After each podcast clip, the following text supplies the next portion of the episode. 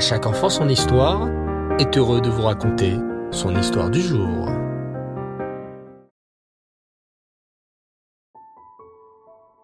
Bonsoir les enfants et Reftov, j'espère que vous allez bien et que votre journée s'est bien passée. Bao Hashem.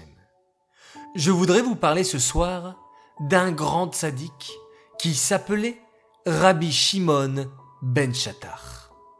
Rabbi Shimon ben Shattar habitait en Eret Israël, dans la ville de Yerushalayim, et était un grand érudit en Torah. Il passait d'ailleurs l'essentiel de son temps à étudier et à enseigner la Torah. Cependant, il ne demandait pas à être rémunéré pour son enseignement. Ses élèves étaient souvent gênés. En effet, leur maître était très pauvre. Pour gagner sa vie, Rabbi Shimon ben Chattar se levait très tôt le matin et allait ramasser du lin. Le lin qu'il ramassait, il l'assemblait en bottes, qu'il portait jusqu'au marché et qu'il vendait. Et ensuite, il allait passer tout le reste de sa journée au Beth Amidrash où il étudiait la Torah. Les élèves de Rabbi Shimon ben Chattar aimaient beaucoup leur maître, et cela les peinait de le voir porter une si lourde charge lorsqu'il allait au marché vendre ses bottes de lin. Ainsi se dirent-ils. Nous aimerions tellement payer pour l'enseignement que nous recevons. Oui, mais Meir, tu sais bien que le rabbi ne veut pas recevoir de salaire pour son étude. Il nous dit constamment qu'il préfère gagner sa vie par son travail et que la Torah appartient à tous et que c'est pour cela qu'il veut l'enseigner gratuitement. Je sais bien, Lévi, mais cela me fait de la peine de le voir chaque matin, le dos courbé sur le poids de ses bottes de lin, alors qu'il se rend au marché. J'ai une idée. Rabbi Shimon ben Chattar ne veut pas recevoir de salaire. Ok. Mais peut-être accepterait-il un cadeau de notre part. Nous pourrions alors lui acheter un âne. Notre maître n'en a pas les moyens. En revanche, cela lui éviterait de porter un si lourd fardeau chaque matin, et il arriverait donc plus en forme au Beth Amidrash pour étudier. Oh! Mais c'est une excellente idée. Allons la proposer à notre maître. Ainsi, les élèves se rendirent chez Rabbi Shimon ben Chattar et lui firent la proposition suivante. S'il ne voulait pas de salaire, ils acceptaient sa décision. Mais ils voulaient lui faire un cadeau d'un âne pour l'aider dans son dur travail quotidien. Le rabbi accepta. Et ainsi fut fait. Les élèves allèrent au marché, achetèrent un âne robuste à un marchand non juif, en cadeau pour leur maître. En revenant, Élie, un des élèves, remarqua. Regardez les amis, sous le cou de l'âne, un bijou. Quelle aubaine Notre maître est devenu riche. C'est sûrement la main d'Hachem, puisque tout vient de lui.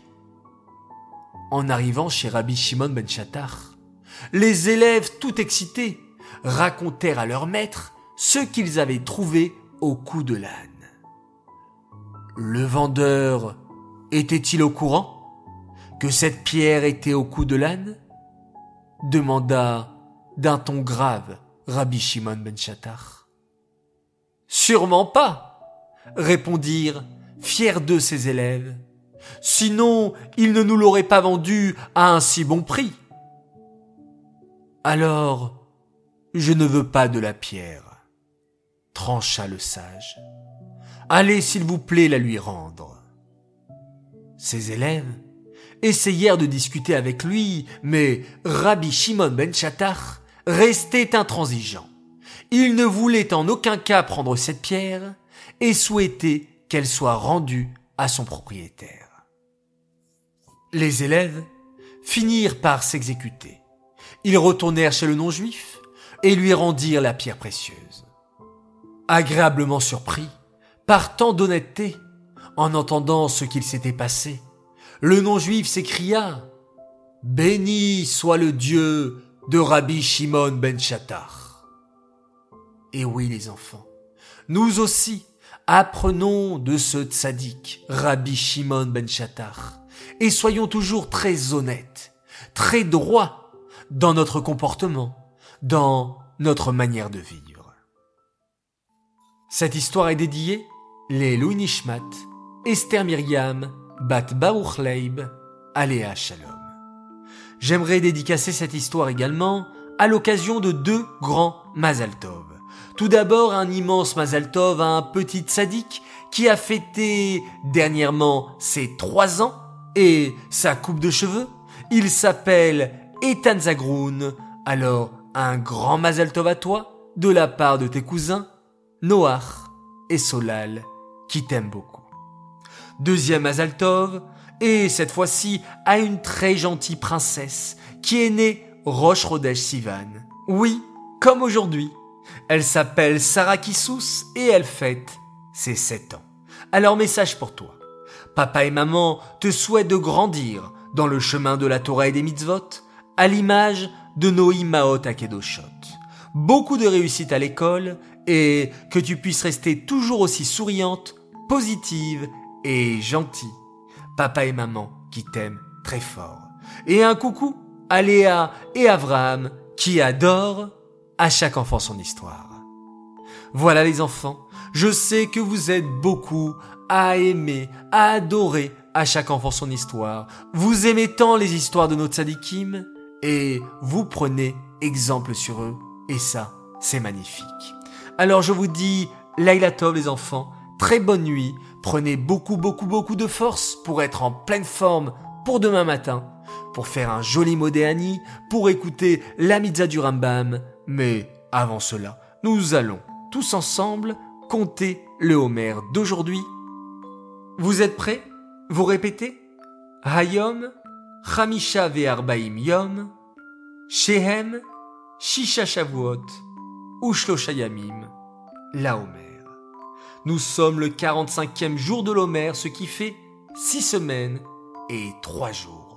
Nous nous approchons de cette fête magnifique du don de la Torah. Laïla Tov les enfants est maintenant place un magnifique schéma Israël.